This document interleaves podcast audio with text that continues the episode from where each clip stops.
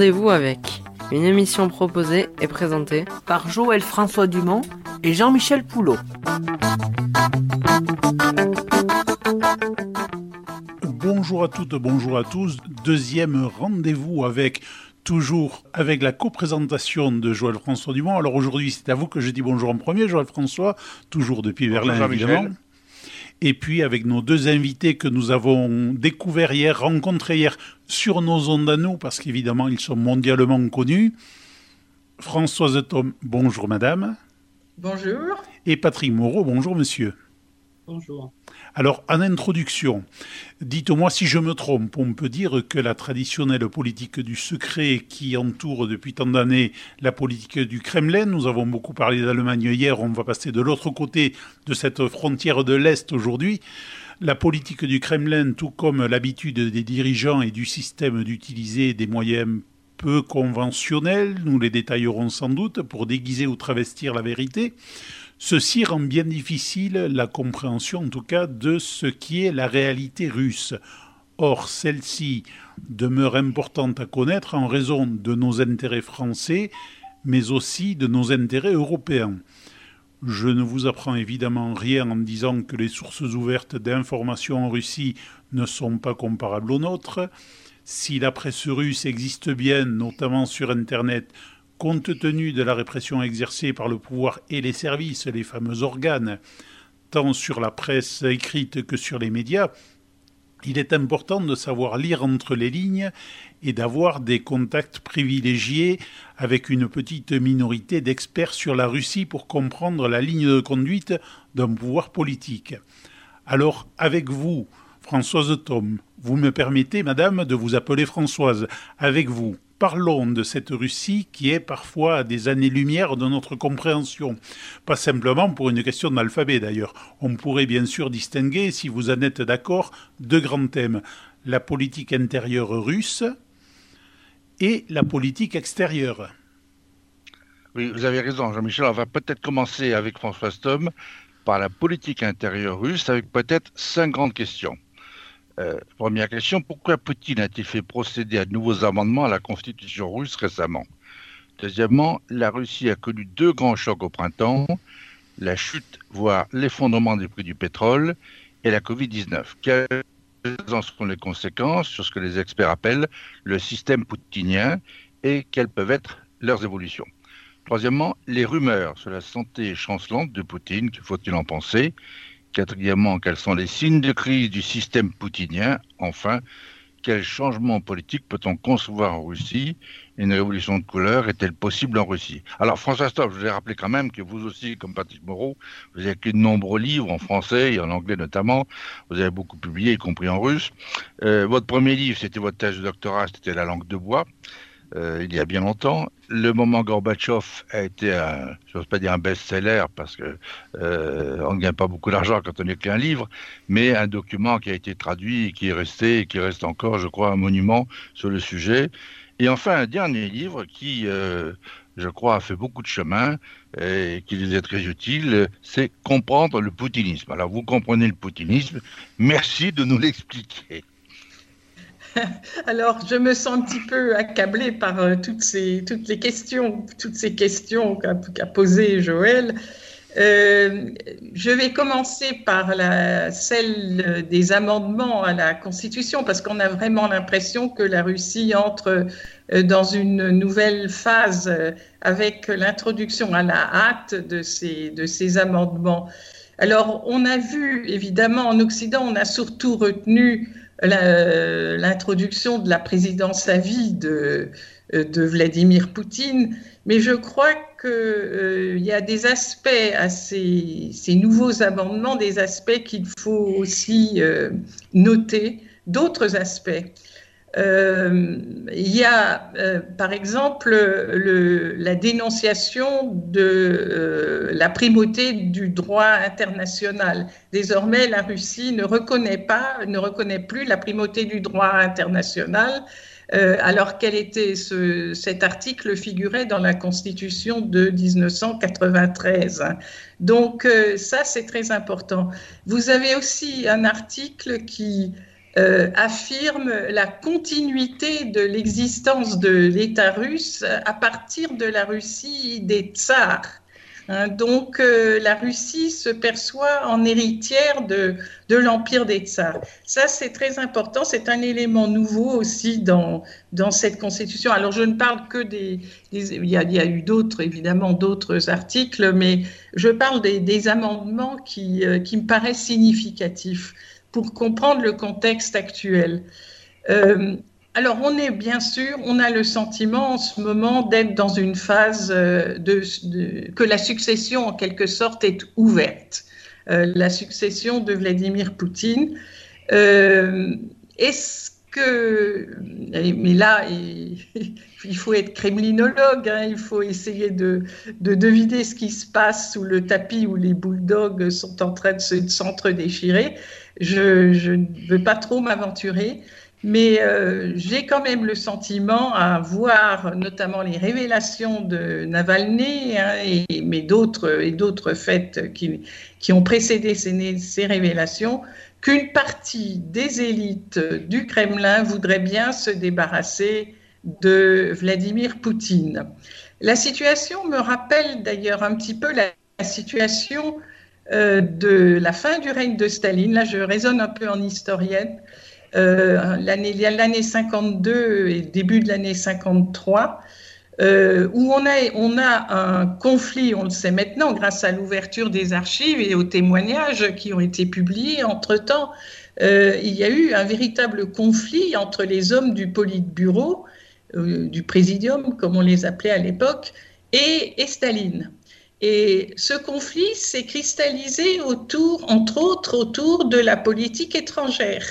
C'est-à-dire que Staline euh, préconisait une, politique de confrontation tous azimuts avec l'Occident. Il avait entrepris une grande réforme des services secrets euh, soviétiques en vue de cette confrontation avec l'Occident. En 52, on va faire à partir de 51, il préparait la guerre, en fait, il préparait la guerre avec, euh, avec euh, les pays de l'OTAN.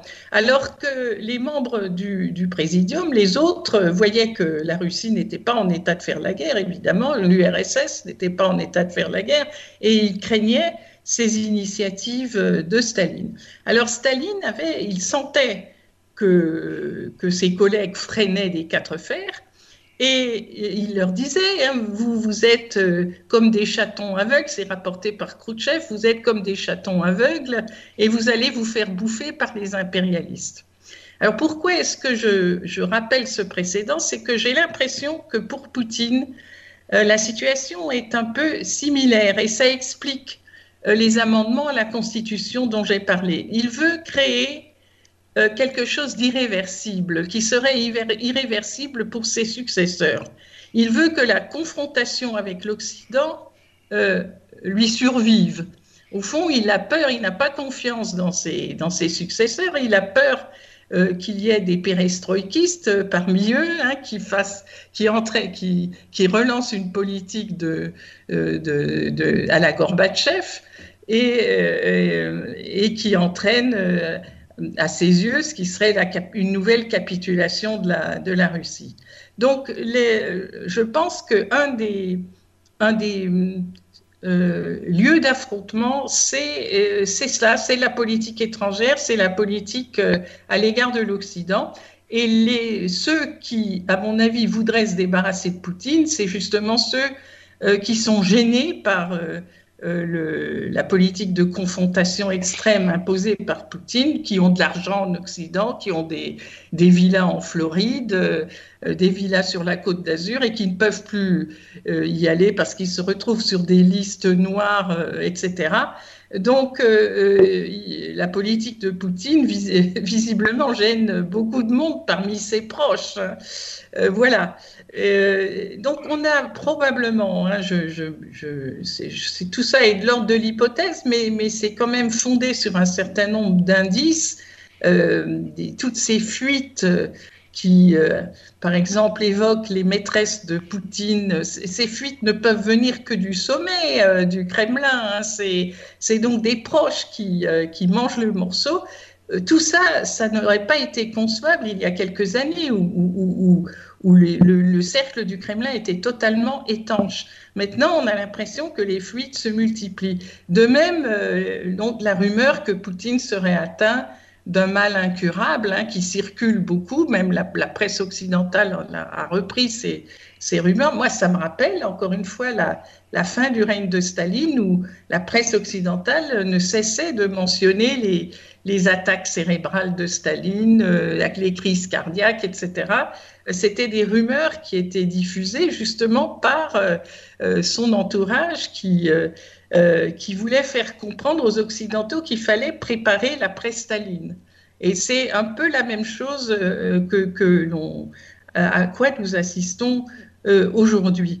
Alors, euh, qu'en est-il de, la réalité? Euh, J'ignore si Poutine est, malade ou non, ça je n'en sais rien.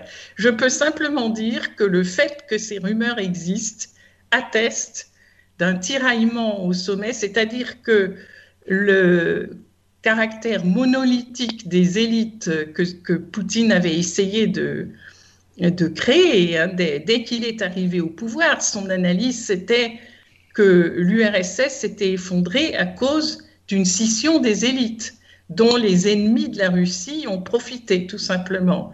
Donc le, euh, le mot d'ordre de Poutine, c'était une des, élites monolithiques, hein, de façon à ce que les Occidentaux ne puissent pas utiliser ces scissions pour affaiblir la Russie. Et pendant très longtemps, Poutine y a réussi à maintenir ce monolithisme apparent, bien entendu. Il y avait des rivalités, il y, en a toujours, hein, mais elles ne percolaient pas à l'extérieur.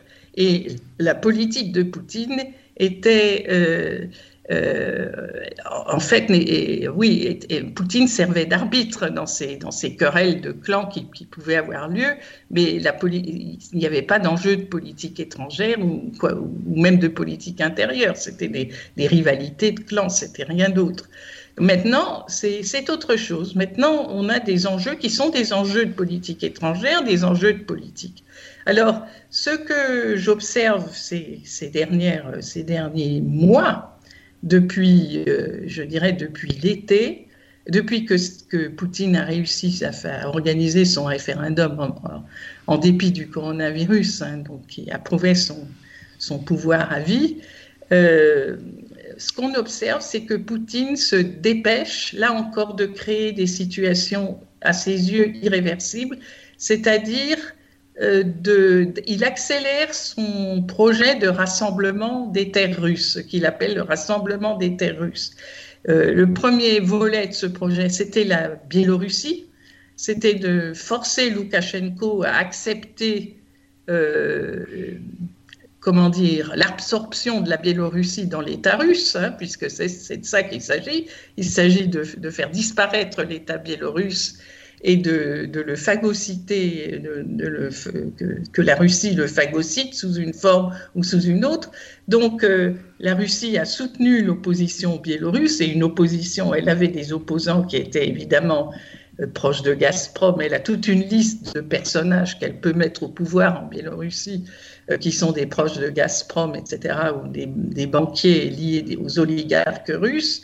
Euh, et elle a essayé de, elle a fait pression sur Loukachenko. Finalement, ce qui n'était pas prévu dans le scénario du Kremlin, c'était l'explosion euh, de la société biélorusse et, le fait que ce qui devait être une, révolution de palais est devenu une vraie révolution et ce que Poutine euh, comprend comme une révolution de couleur. Et du coup, ça a changé, changé l'attitude de Poutine à l'égard de, de, de, Loukachenko. Il a préféré garder Loukachenko plutôt que de risquer un processus non contrôlé. Pour l'instant, hein, bien, il s'agit d'attendre que les équipes euh, formées au Kremlin soient prêtes à prendre la relève. Donc on a ce, on a ce premier acte qui est l'acte biélorusse. Hein, le, deuxième acte, c'est l'acte caucasien auquel on vient d'assister, que peu de gens ont compris en Occident, parce qu'on a vu évidemment la, défaite de l'Arménie et la, perte par les Arméniens d'une grande partie du, Karabakh. Mais le résultat, euh, aux yeux de Moscou, le résultat est hautement positif. Hein, parce que, premièrement, Pachinian, qui était considéré comme un protégé des, Occidentaux, est abaissé et maintenant il est, il est gardé au pouvoir par Moscou parce que c'est lui qui doit mettre en œuvre euh, ce, fameux, ce, fameux, ce fameux armistice, euh, les, enfin, les articles de cet armistice imposé par Poutine euh, le 9 novembre, mais surtout la, grande victoire de, de Poutine, c'est que les, les, Russes peuvent déployer des forces, maintenant des forces en Azerbaïdjan, hein, puisque le Karabakh fait partie de l'Azerbaïdjan.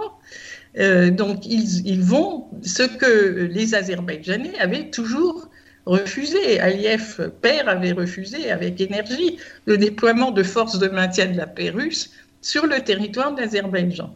Et le troisième aspect très important, c'est que le groupe de Minsk, euh, qui devait gérer donc, le, conflit, le conflit du Karabakh, euh, où entraient les États-Unis et la France, eh bien, ce groupe de Minsk a été marginalisé puisque la question a été résolue à trois hein, par Poutine, Aliyev et Pachinian. Et la presse russe en a beaucoup, s'en est beaucoup vanté. Hein, les, intrus occidentaux ont été éjectés. C'est comme le processus d'Astana en Syrie. L'important, c'est d'éjecter les, intrus occidentaux. Donc c'est une victoire et, les, Russes vont maintenant euh, contrôler d'ailleurs les, euh, les voies de communication nord-sud et c'est très important pour la politique euh, orientale et moyenne-orientale de, Poutine. Hein, et, euh, ils vont pouvoir déployer des forces du, FSB le long de ces axes. Euh, c'est un, très grand euh, succès géopolitique de, de, la Russie qui, qui, en fait éjecte, est en train d'éjecter les Occidentaux de la région. Voilà, en s'appuyant, on le remarque encore une fois, elle s'est appuyée sur le nationalisme turc. Elle a manipulé le nationalisme turc de la même façon, encore une fois, qu'elle veut, qu'elle encourage le nationalisme allemand pour les mêmes raisons, pour la même raison. Hein. c'est toujours le même euh, calcul. Voilà, si, euh, si Aliyev avait choisi l'entente avec les Occidentaux, il, serait maintenant réduit euh, au, sort du malheureux Pachinian. Ah, merci François Stom. Après ce regard porté sur la politique étrangère de la Russie, de Vladimir Poutine. Euh, il faut bien sûr s'interroger sur sa politique intérieure. Euh, vous avez écrit, dès qu'il est arrivé au pouvoir, euh, un grand papier qui a eu beaucoup de succès sur la volonté déclarée d'ailleurs de Poutine dans un article, dans un grand article dans un journal américain, de transformer la Russie pour en faire une superpuissance énergétique. Et ça, ça a été, je crois, sa première volonté. Sa seconde volonté était de créer ce qu'il appelait l'Union eurasienne. Bon, là, en France, on n'a pas très bien compris de quoi il s'agissait, c'est peut-être bon d'en parler un petit peu. Et enfin, le grand projet de Poutine, c'est ce projet méditerranéen et moyen-oriental russe mis en œuvre par Poutine. Est-ce que vous pourriez nous parler un peu de ça? Oui, alors, euh, bien sûr, la, la puissance énergétique. Euh, euh, c'était le, grand projet et ça concerne directement l'Allemagne, évidemment. Euh, alors, ce qu'il faut, je crois que je, l'ai déjà mentionné, mais euh, ce qu'il faut retenir euh, concernant la politique russe, c'est que les enjeux économiques sont toujours des enjeux politiques. C'est-à-dire que ce qui intéresse les Russes au premier chef, c'est c'est pas tellement et là, on, a tort d'ailleurs de, croire que l'enrichissement, c'est leur premier objectif. Hein. On, a l'impression, à voir le palais de Poutine, que c'est le cas, mais euh, les objectifs de puissance sont toujours euh, prioritaires, malgré tout. Hein. Alors, si on s'enrichit au passage, c'est tant mieux, mais euh, donc, cette politique de suprématie énergétique c'était le choix, euh, c'est le choix de la puissance, c'est l'instrument euh, de la puissance russe en Europe. Hein. Euh, et, Poutine, au fond, a fait ce choix au détriment du développement bah, de, l'économie des petites et moyennes entreprises en Russie, hein, de l'économie, de toute l'économie des services, etc., qui le petit et moyen business en Russie est tout à fait peu développé hein, par rapport à ces grandes, compagnies pétrolières et, gazières, tout simplement parce que ces compagnies gazières et pétrolières sont des instruments de projection de l'influence russe à l'extérieur, qu'elles sont en contact avec les grandes compagnies occidentales. Euh, les grandes compagnies occidentales euh, en dépendent.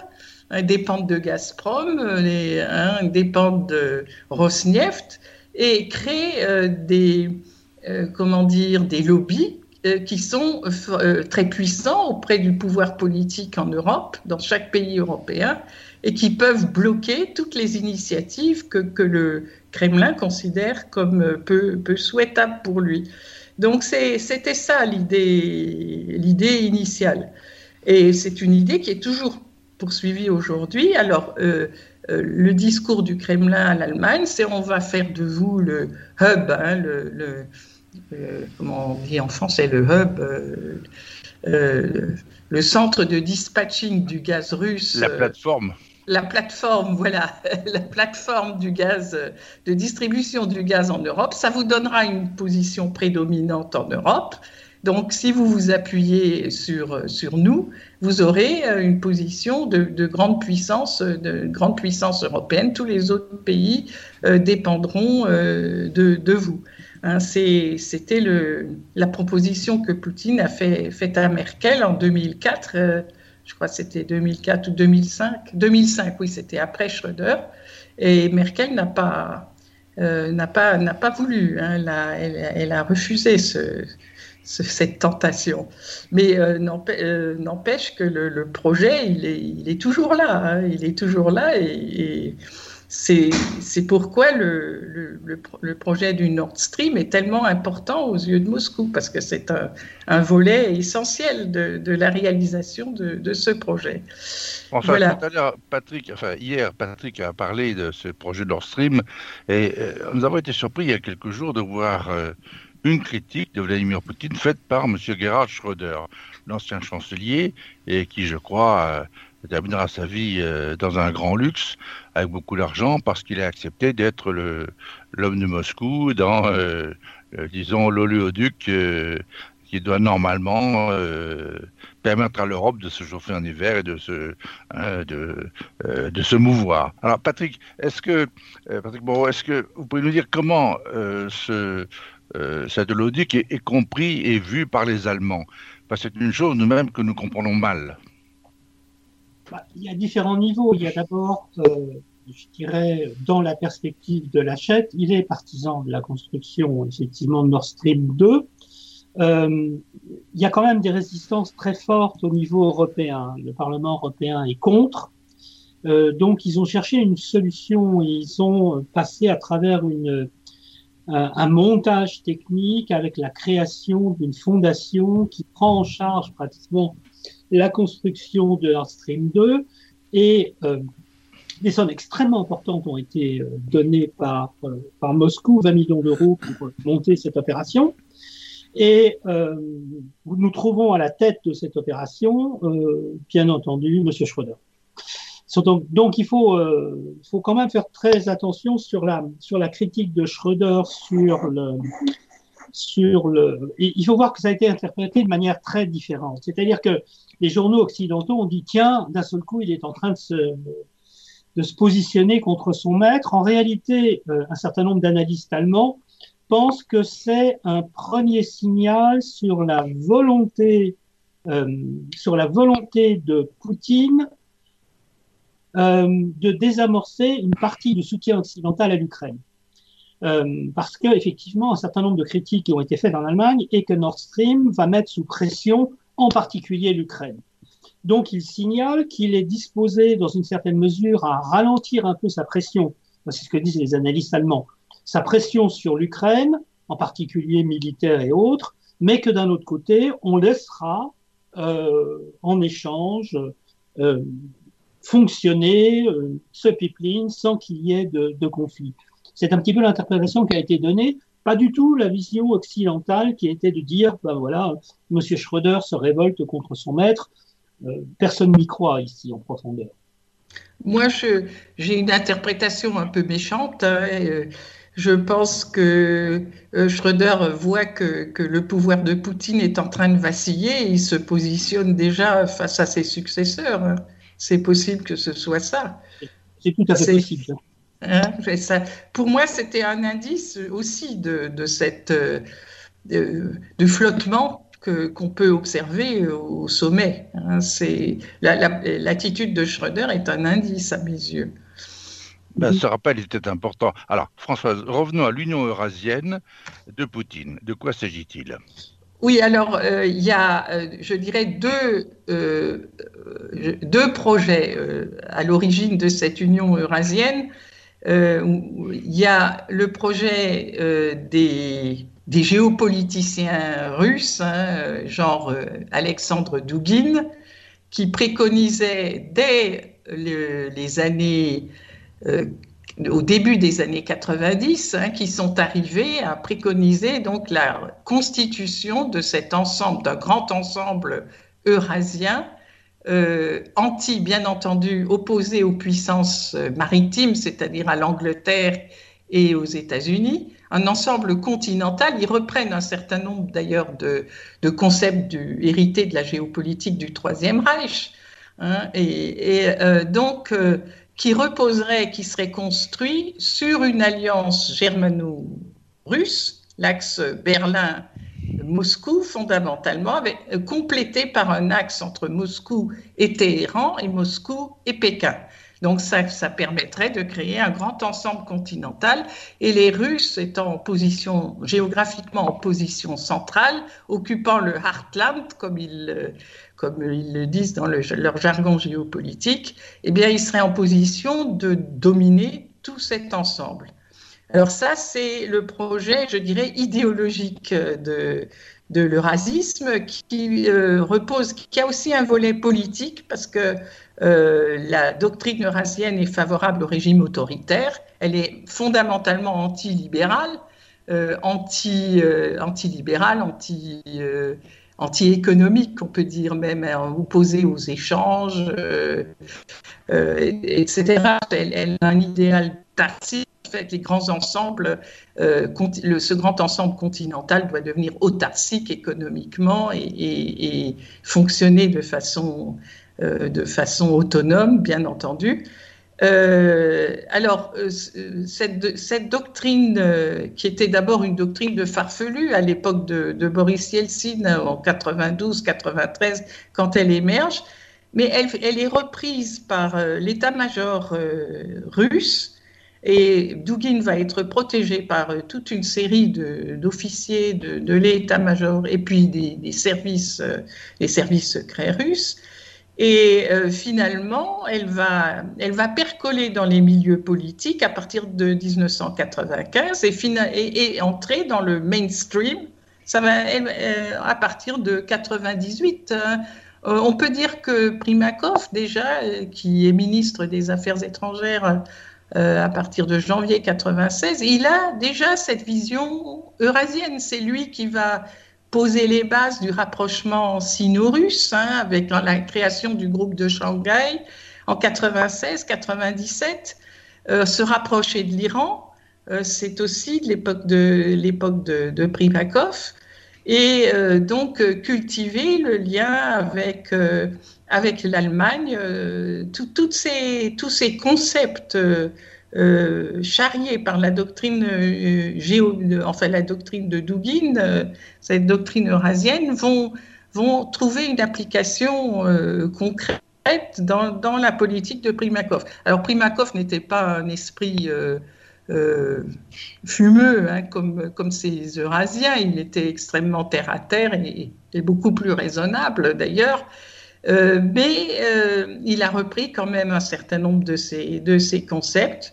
Et puis, à l'époque de Poutine, ça va devenir en fait le, grand projet. Hein. C'est ces fameux espaces communs de Vladivostok à Lisbonne, dont d'ailleurs euh, l'achète s'est déclaré partisan. Hein. Il a dit qu'il était partisan de. J'ai trouvé ça dans la presse russe. Ça a bien entendu été relevé. Cet espace commun de Vladivostok à Lisbonne. Donc ça, c'est le projet eurasien. Alors euh, euh, concrètement, ben, Poutine a essayé de différents plans d'intégration de l'espace ex-soviétique hein, avec une union, une union eurasienne. Euh, qui est d'abord une union économique eurasienne, une union économique eurasienne, et puis euh, le traité de l'organisation du traité de sécurité collective qui, intègre militairement ces, pays de l'espace ex-soviétique. Euh, mais euh, c'est resté le, le but le but, du, le but de la politique étrangère, un des buts de politique étrangère de, de Poutine, c'est d'accélérer la, la, reconstitution de cet ensemble euh, néo-soviétique, si on peut dire. Euh, et, comme je le disais tout à l'heure, euh, on a l'impression que là, avant la, relève aux États-Unis avant l'élection de Biden, Poutine s'est dépêché de, faire le plus possible parce qu'il s'attend à ce que les États-Unis soient beaucoup moins indifférents qu'ils ne l'étaient à l'époque de, de, Trump à ses, agissements russes dans l'étranger dans, proche. Alors, quel lien faites-vous entre ce projet d'Union eurasienne, François Stom, et ce projet méditerranéen porté par Poutine, un projet moyen-oriental russe qu'il a mis en œuvre? Alors le projet méditerranéen, bah, c'est tout simplement, euh, euh, je dirais, il complète le, projet de superpuissance énergétique. Hein, tout simple. Si les Russes parviennent à se mettre d'accord avec les producteurs arabes de pétrole, euh, et par exemple, hein, pour l'instant, la, Russie euh, elle pâtit de la concurrence du, pétrole arabe, mais si, euh, euh, si la Russie arrive à une entente avec les grands producteurs de, de, pétrole ou, de gaz de, la région, eh bien, euh, l'arme énergétique sera beaucoup plus efficace, hein, l'arme énergétique russe, parce que les, Européens n'auront tout simplement plus d'alternative. Euh, euh, donc il y a cette idée-là. Et puis, il y a bien sûr l'idée d'éliminer la présence occidentale et l'influence occidentale dans cette région. C'est toujours la, même volonté de montrer qu'on peut faire mieux que les États-Unis on peut les, les, expulser de cette région, on peut expulser les Français d'Afrique, euh, etc. Hein, c'est toujours. Euh, donc il y a un aspect d'ambition de, grande puissance, et puis il y a l'aspect aussi euh, spécifique du régime russe. C'est un régime, maintenant, il agit à travers des, mercenaires en Afrique et, dans, et en Libye. Ce sont des mercenaires qui en République euh, centrafricaine, par exemple. Oui, c'est des espèces de contes hein, des anciens du Donbass qui se recyclent. Et donc, il y a aussi l'aspect tout simplement du pillage, hein, de s'enrichir, parce que c'est un régime, le régime poutinien est incapable de produire de la richesse. Il ne peut fonctionner que par le pillage. Donc, c'est un régime qui est foncièrement expansionniste, parce que justement, il est incapable de produire de la richesse. Donc, il est obligé de, de de dominer dans l'espace. Du moins, c'est ce qu'il pense. Il pense que plus il pourra dominer dans un espace étendu, plus il aura des occasions de pillage et d'enrichissement. Euh, et cette logique, c'est pour ça que je crois qu'on ne peut pas euh, faire une différence entre la politique intérieure et la politique étrangère, parce que c'est euh, cette logique de prédation, elle est présente en politique intérieure. Bien sûr, les, les Russes sont les premiers à être dépouillés par, par ce régime. On, le voit au château de, au château de Poutine. Hein, on va en parler. qui a coûté une fortune, mais c'est vraiment l'image de cette prédation effrénée. Euh, et en même temps, la logique expansionniste euh, permet euh, au régime de justifier sa présence, parce que Poutine, la propagande à la télévision, la propagande de Poutine, ça a toujours été, certes, euh, sous-entendu, on peut vous, on peut vous plumer, mais, mais c'est pour faire de la Russie une grande puissance respectée en Occident, redresser la Russie, etc. Euh, donc la logique impériale, elle est complémentaire de cette logique de prédation qui, est intrinsèque au système. François je voudrais rappeler quelque chose. Il y a quelques mois, vous avez participé à une conférence à Nice, euh, à l'invitation de l'IHEDN, et euh, c'était au pire moment peut-être des manifestations en Ukraine. On avait vu pratiquement un million de personnes qui étaient dans la rue. En Biélorussie En Biélorussie, oui, un million de personnes. Et donc, du mhm. coup, euh, c'était inattendu. Et les plus stupéfaits avaient été, vous le disiez à l'époque, les Russes, qui n'imaginaient pas un million de personnes dans la rue en se demandant, mais et si demain aussi à Moscou, on avait un million de personnes dans la rue Or, il y a un homme que l'on connaissait peu en France à l'époque, et maintenant que tout le monde connaît au moins deux noms, c'est l'opposant russe charismatique Alexei Navalny, qui, après une tentative d'empoisonnement dont je crois le monde entier a parlé par les services secrets russes, hein, euh, eh bien, c'est aujourd'hui avéré, on sait par qui, comment, etc., et qui a été transféré ici à Berlin, dans les services d'hôpital de la Charité, où il est arrivé entre la vie et la mort. Navalny, la semaine dernière, est retourné à Moscou pour retrouver bien sûr la case prison. Cet extraordinaire communicant a même publié au moment où il était euh, incarcéré par ses amis une vidéo que près de 50 millions de Russes ont vu sur ce fameux palais de Vladimir Poutine au bord de la mer Noire dont vous avez euh, mentionné l'existence il y a un instant. Alors là, le luxe n'a de rival que la du Golfe. Et le sujet, bien sûr, c'est toute l'élève des Russes qui sont des youtubeurs émérites, parce que là, dans ce domaine, YouTube en Russie, on peut l'avoir, alors que les Chinois ne l'ont pas. Alors, première, première explication, Navalny était la peur, peut-être, c'est ce que vous avez dit à l'époque à Nice, euh, les Russes avaient peur de voir Navalny avec un million de personnes dans la rue. C'est pour ça qu'ils ont dit, mais il faut l'éliminer. Oui, oui c'était la cause de, son empoisonnement, certainement. Euh, ça a toujours été la, politique du régime de Poutine, c'était d'éliminer euh, les têtes, hein, de couper les têtes possibles de l'opposition. Là encore, ce sont de bons bolcheviques hein, de formation. Ils savent qu'un un mouvement ne vaut que, que par ses dirigeants. Par, euh, ça, c'est la vision bolchevique.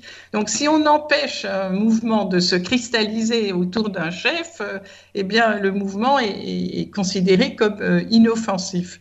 Donc, l'idée, l'idée, c'était bien cela, c'était de euh, d'éliminer quelqu'un qui est capable de mettre des gens dans les rues, hein, qui, euh, qui est un, un, personnage charismatique, qui a du caractère, euh, qui a du charme, de l'humour, et donc qui peut, qui peut surtout attirer les jeunes. Hein. On voit que ce sont surtout les jeunes qui sont attirés maintenant par Navalny.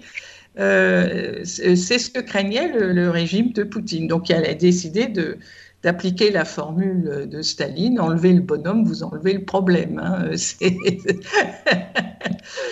Patrick Moreau, quand on parle de Navalny, comment, comment voit-on cela à Berlin? Bah, Les Allemands ont réagi, enfin, tout au moins dans le, système Merkel, euh, ont réagi très fortement à, l'empoisonnement, puisqu'il a quand même été accueilli à Berlin pour être traité. Et il y a eu toute une série de protestations, euh, euh, encore une fois, qui à symboliser l'opposition Merkel-Poutine. Encore une fois, l'avenir est particulièrement euh, sombre pour l'avenir parce que d'abord Navalny a disparu de la circulation pour un certain temps et peut-être définitivement. Et d'un autre côté, Madame Merkel va partir. Donc, je dirais, l'affaire Navalny a été un, un micro-macro phénomène, certainement très important en Russie, mais en Allemagne, il ne jouera plus véritablement de rôle politique, tout simplement parce que la constellation future va aller dans le sens, à mon avis, d'un rapprochement avec la Russie.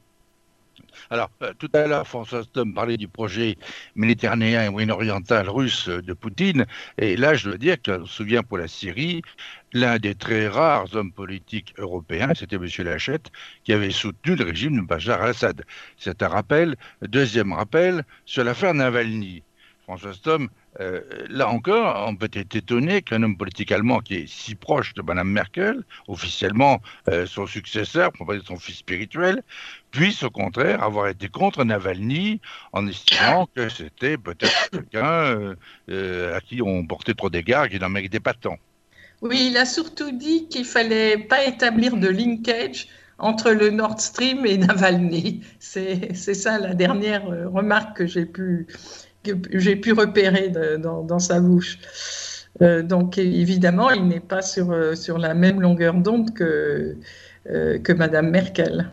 Eh bien, écoutez, sur ces deux heures d'émission, nous avons entendu des choses extraordinaires, mais je pense qu'une petite note amusante serait intéressante pour conclure, et on pourrait parler de cette révélation de Navalny sur je dis pas un palais ou un château, parce que là vraiment, euh, c'est même pas une plateforme touristique. Hein. C'est 18 fois Monaco, 25 fois Monaco, sur le, grand château que Poutine s'est fait offrir hein, par euh, ses camarades. Euh, ils ont été obligés de l'offrir d'ailleurs. Hein. Jean-Michel, vous êtes d'accord? En mètres carrés, il y a un peu de place, je pense, pour nous loger tous les cinq, puisqu'il y a 17 691 mètres carrés de construction. Bon, alors, j'ai vu aussi autre chose. C'est que M. Poutine s'était exprimé sur les Tchétchènes en disant qu'il les virait, il les exterminerait jusque dans les chiottes. Alors, euh, j'ai vu dans certains articles que euh, dans le palais de M. Poutine, euh, son balai de chiottes, ça s'appelle aussi vulgairement comme ça, coûtait pas moins de 700 euros et que ce qui permet de dérouler le papier, hein, eh bien, lui, est à 1300 euros, je crois, ou 1700 euros, ce qui fait quand même un ensemble touchant euh, pour euh, cette partie de la salle de bain luxueuse de M. Poutine. Françoise, c'est ce que vous avez entendu aussi? Oui, oui, oui, bien sûr. Et je pense, mais là aussi, je, me rappelle certaines choses euh, de, en historienne. Je me rappelle la révélation en Roumanie du nombre de paires de chaussures euh, qu'avait Madame Ceausescu. Et c'est euh, cette révélation qui a mis le feu aux poudres, si je puis dire, euh, contre le, régime, qui a fait tomber le régime de, de Ceausescu. Hein, c'est très intéressant.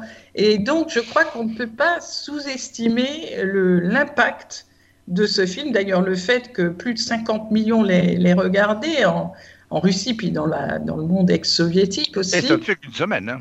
Oui, et ça ne fait qu'une semaine. Donc c'est euh, extrêmement important. Euh, euh, ça, ça aura un impact considérable, hein, parce que, encore une fois, ça rappelle aussi les, les révélations en RDA en, en 89 hein, sur les pavillons de chasse de Honecker. Vous vous rappelez, ça a été euh, aussi un déclic. Hein. quand on a montré à la télévision les pavillons de chasse de, de Honecker, ça a mis beaucoup d'Allemands de l'Est dans, dans, les rues.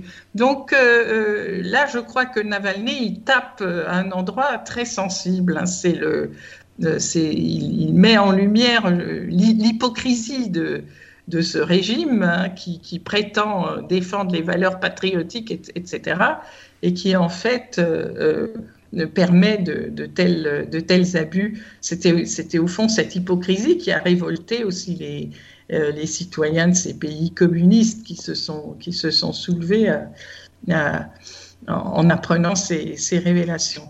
Donc euh, je dirais que politiquement, c'est tout à fait...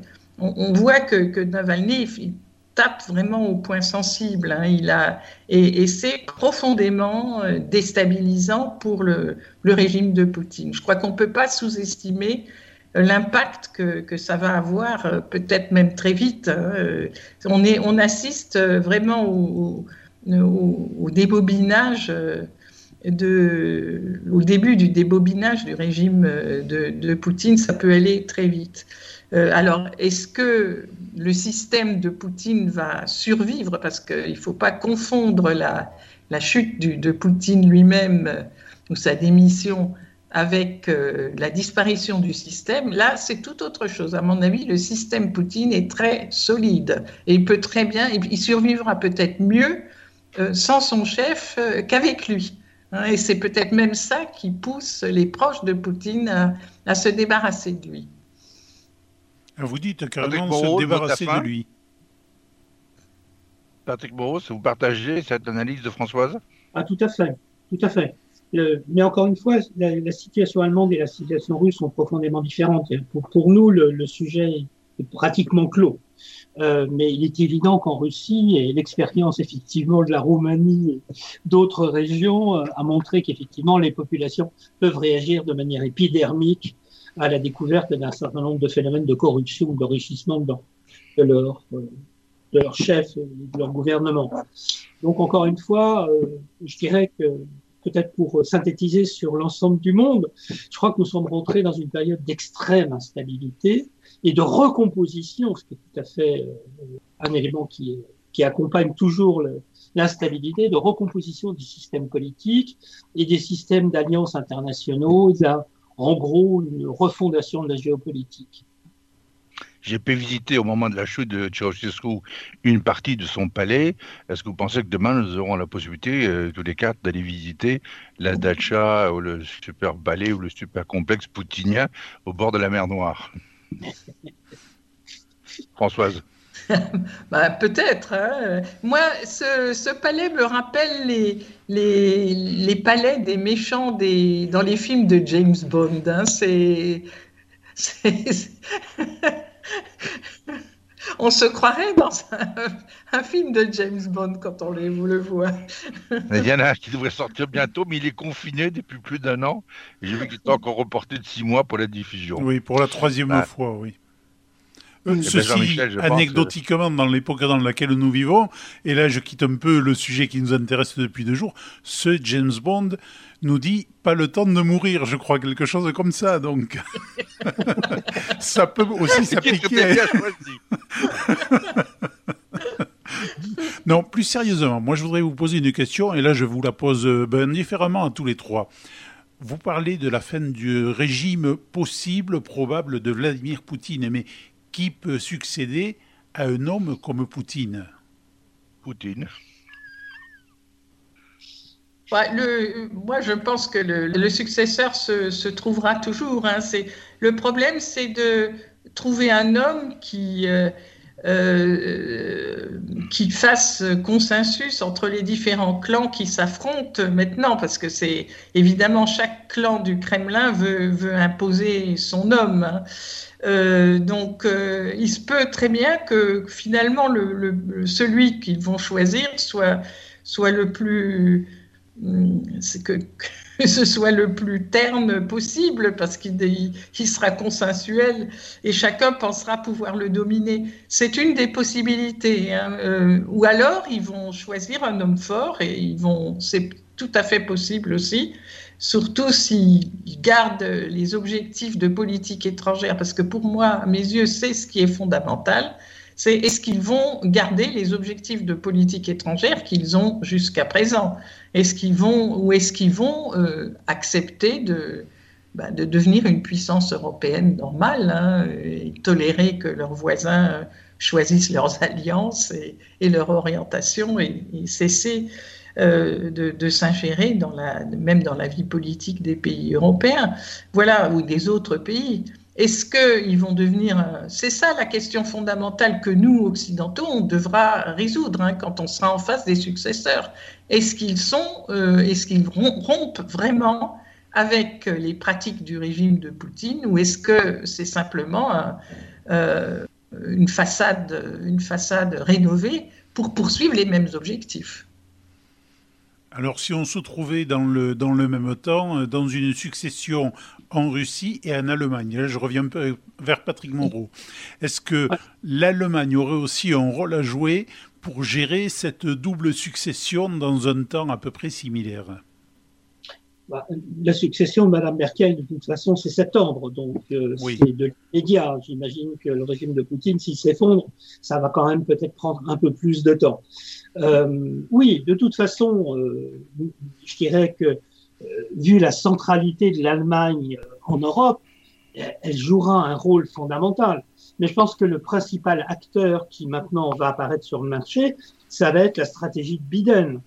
Et il faut voir qu'elle conditionne aussi largement la vision géopolitique de l'achète. C'est-à-dire que euh, est apparu aujourd'hui la question centrale du financement à 2%, par exemple, euh, du PIB euh, de, de, des forces armées, qui une question en Allemagne qui et qui a toujours été avancée par Trump et qui a été posée par différents présidents.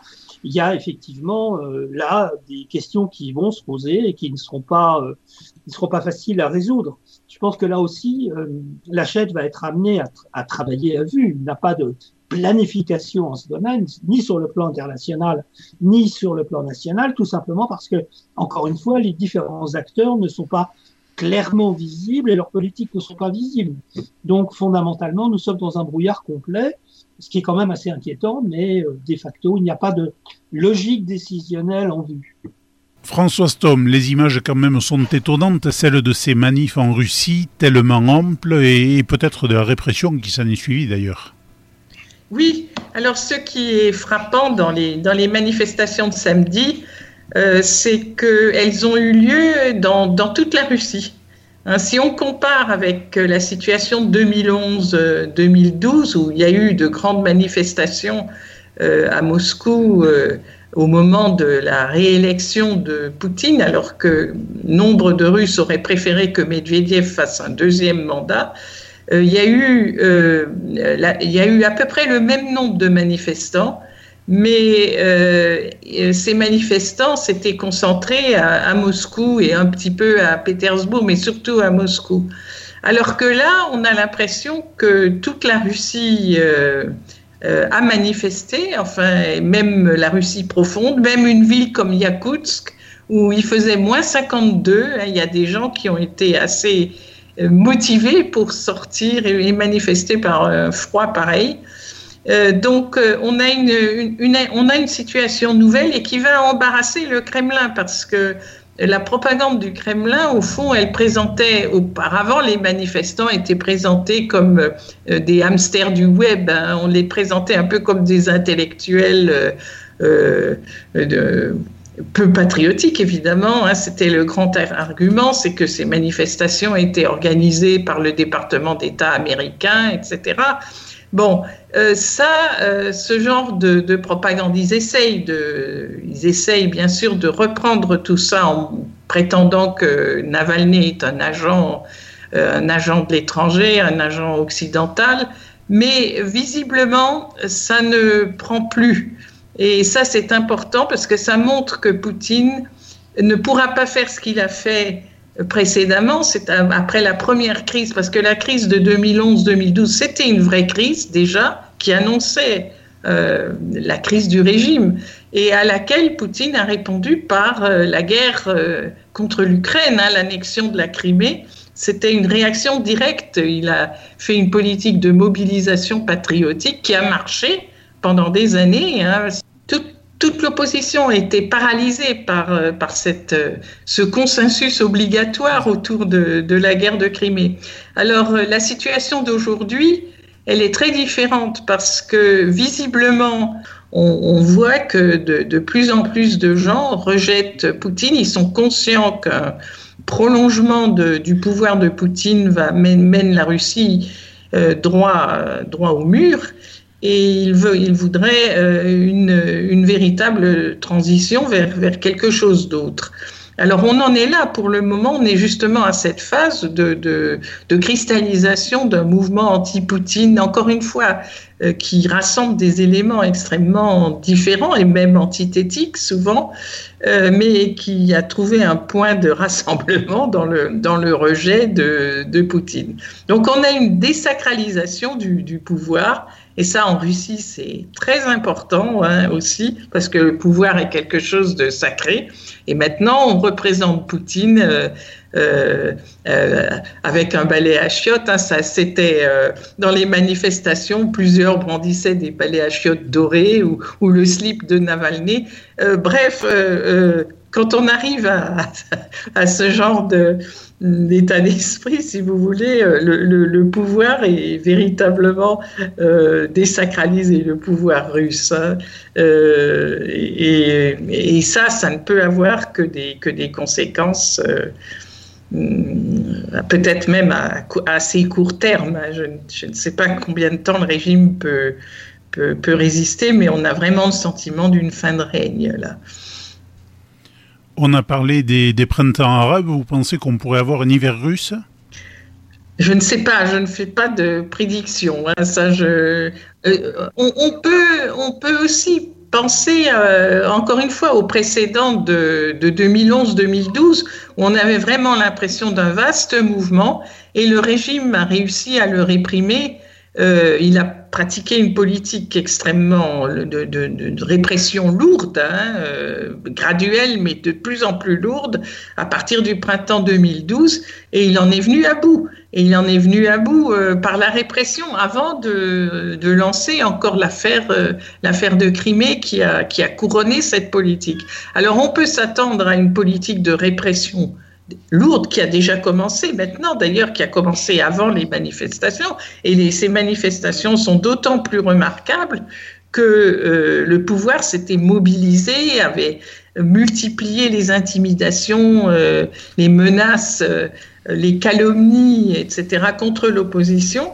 Et malgré cela, il y a eu tous ces manifestants, malgré le coronavirus, euh, donc c'est, euh, on peut comparer avec 2011, mais il faut, il faut vraiment être conscient que euh, dans les conditions actuelles, le chiffre atteint par ce rassemblement est tout à fait, tout à fait remarquable. On a l'impression souvent que le communisme c'est fini, mais parfois on a l'impression que ça recommence. On a l'impression que le, le stalinisme est à la mode, parce que quand on voit les méthodes employées par le gouvernement pour déconseiller aux gens d'aller dans la rue pour manifester, on s'étonne qu'on soit en 2000, 2021. Euh, oui, euh, ben, le régime a repris toutes les vieilles méthodes soviétiques, hein, l'intimidation des parents, par exemple, pour les empêcher, pour que les parents empêchent leurs enfants d'aller, de participer aux, manifestations, la mobilisation des enseignants pour qu'ils et essaye d'empêcher encore une fois les, les, gosses d'aller manifester, etc. Euh, et toutes les méthodes, de, euh, l'extension de, de ce concept d'agent de, l'étranger, hein, euh, dont, le régime fait un usage de plus en plus libérant, enfin généreux. Euh, Mais menacer, par exemple, des jeunes, si vous manifestez, vous êtes arrêté, vous ne pourrez pas accéder à l'université. C'est quand même voilà, des, des, menaces de ce genre-là, votre avenir va être compromis. Euh, ça, c'est, ce sont les méthodes soviétiques. Ce sont des méthodes soviétiques qui, qui sont euh, qui sont employés. C'est très frappant. Euh, le soviétisme est remonté, hein, et je pense un peu à ce que disait euh, Patrick Moreau tout à l'heure.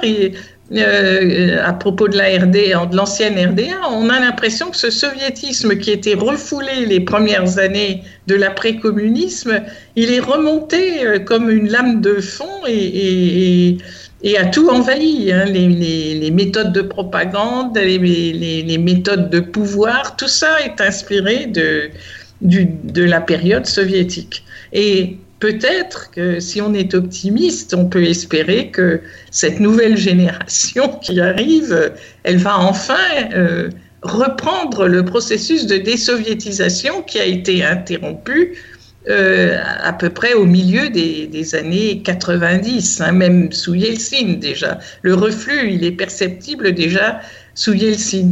Mais ce processus, il a été stoppé et, euh, il faut qu'il reprenne. Il faut, faut que ça reprenne. Euh, il serait souhaitable qu'il reprenne si la Russie veut, veut se développer normalement, comme un État normal. Joël François? Eh ben, moi, je voulais vous remercier, euh, François Stom et Patrick Moreau, de nous avoir enrichis euh, pour nous parler de l'Allemagne, que nous connaissons finalement si mal, d'un pays voisin et pourtant si proche, et de la Russie, qui a beau être un peu plus lointaine, mais alors là, franchement, qui est à des années-lumière de notre système de pensée.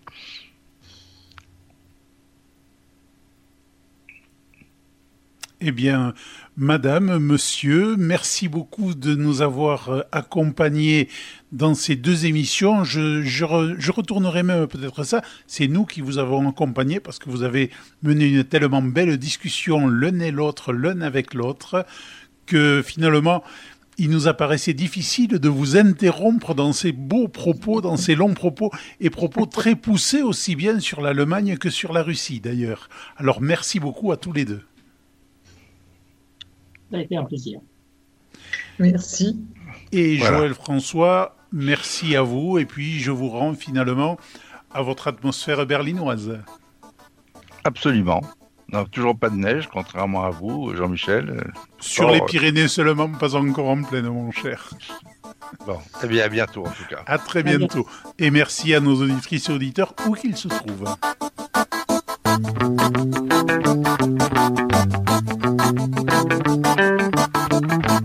Rendez-vous avec une émission proposée et présentée par Joël François Dumont et Jean-Michel Poulot.